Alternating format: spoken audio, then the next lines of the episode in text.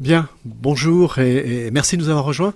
Nous sommes euh, aujourd'hui, alors c'est un, jour exceptionnel puisque euh, vous ne le savez peut-être pas, mais euh, nous sommes en, présence de Nation Data Center avec Okan Touridi et Eric Arbaretaz, qui société que l'on connaît comme euh, souhaitant à l'origine fédérer les data centers et qui nous fait alors l'énorme surprise, après avoir annoncé la construction d'un premier data center à Rennes, qui aujourd'hui vient d'acheter un très gros data center qui est à, Val de Reuil, hein, euh, disons-le euh, très clairement. Donc euh, c'est une sacrée nouvelle. Donc merci de nous accueillir ici. Nous sommes les, premiers à vous rencontrer. Bonjour Eric. bonjour, bonjour Okan. Bah, je, vais peut-être me tourner tout d'abord vers Okan. Nature Data Center était connu jusqu'à présent pour cette démarche de fédération. Aujourd'hui, vous vous lancez dans vos propres data centers. Et en plus, vous achetez un data center, c'est-à-dire vous faites à la fois la construction et du rétrofit. Alors, que devient Nation Data Center? Merci Yves. Alors, Nation Data Center, du coup, amplifie en fait cette euh, volonté de fédérer en mettant en fait plus de moyens en œuvre où aujourd'hui on s'est rendu compte que euh, on a besoin vraiment d'aller vite et euh, on doit mettre avant tout en œuvre plus d'actions de notre côté.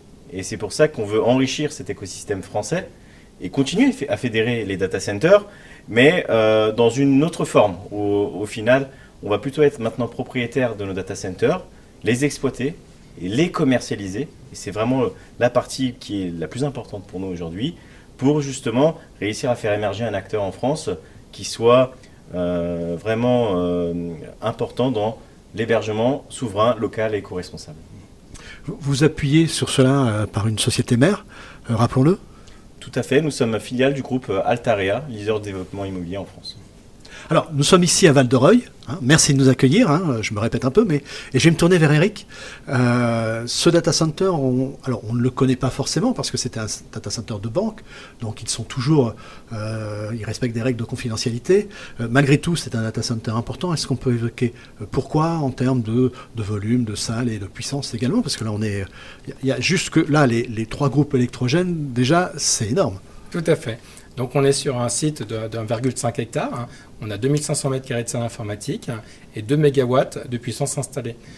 L'objectif pour nous, c'est d'augmenter cette puissance. Donc euh, dès l'été prochain, en fait, on aura une première tranche de 3 MW IT en deux N. Donc effectivement, les travaux qu'on va entamer ici sont assez importants.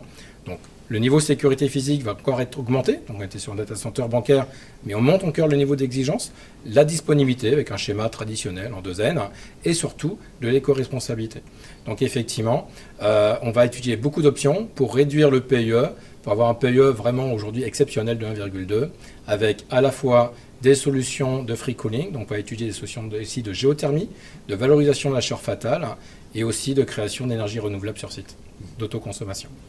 Donc un site qui sera finalement très en avance, ce qui est étonnant puisque c'est un vieux data center, rappelons-le, il a 45 ans.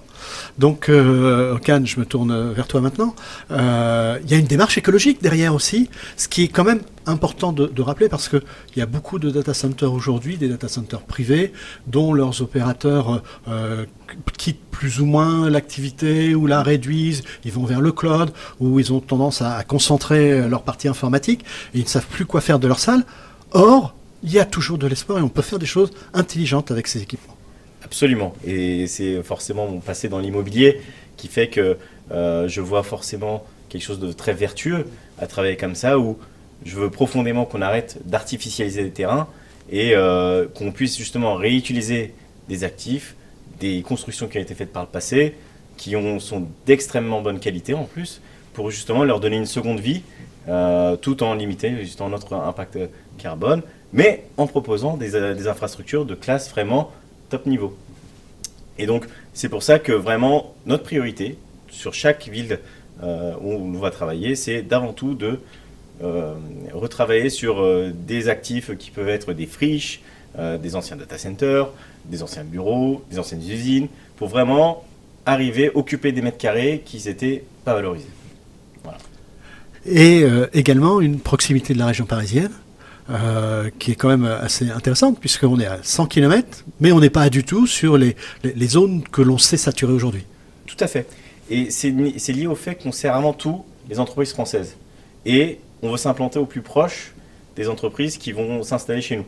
Et donc c'est pour ça que la région euh, Île-de-France, Paris est très importante pour nous, mais tout en ayant une certaine logique où aujourd'hui on n'est pas forcément euh, euh, on n'est pas forcément en bonne position pour trouver des terrains qui sont pertinents pour du data center et parce qu'il y a beaucoup de densité qui existe et donc du coup ce qui fait qu'on peut volontairement accepter d'être un peu plus loin que de Paris pour justement avoir la bonne proximité euh, et non pas se retrouver dans d'autres pays par exemple parce que on veut avant tout être proche des entreprises qui s'installent chez nous.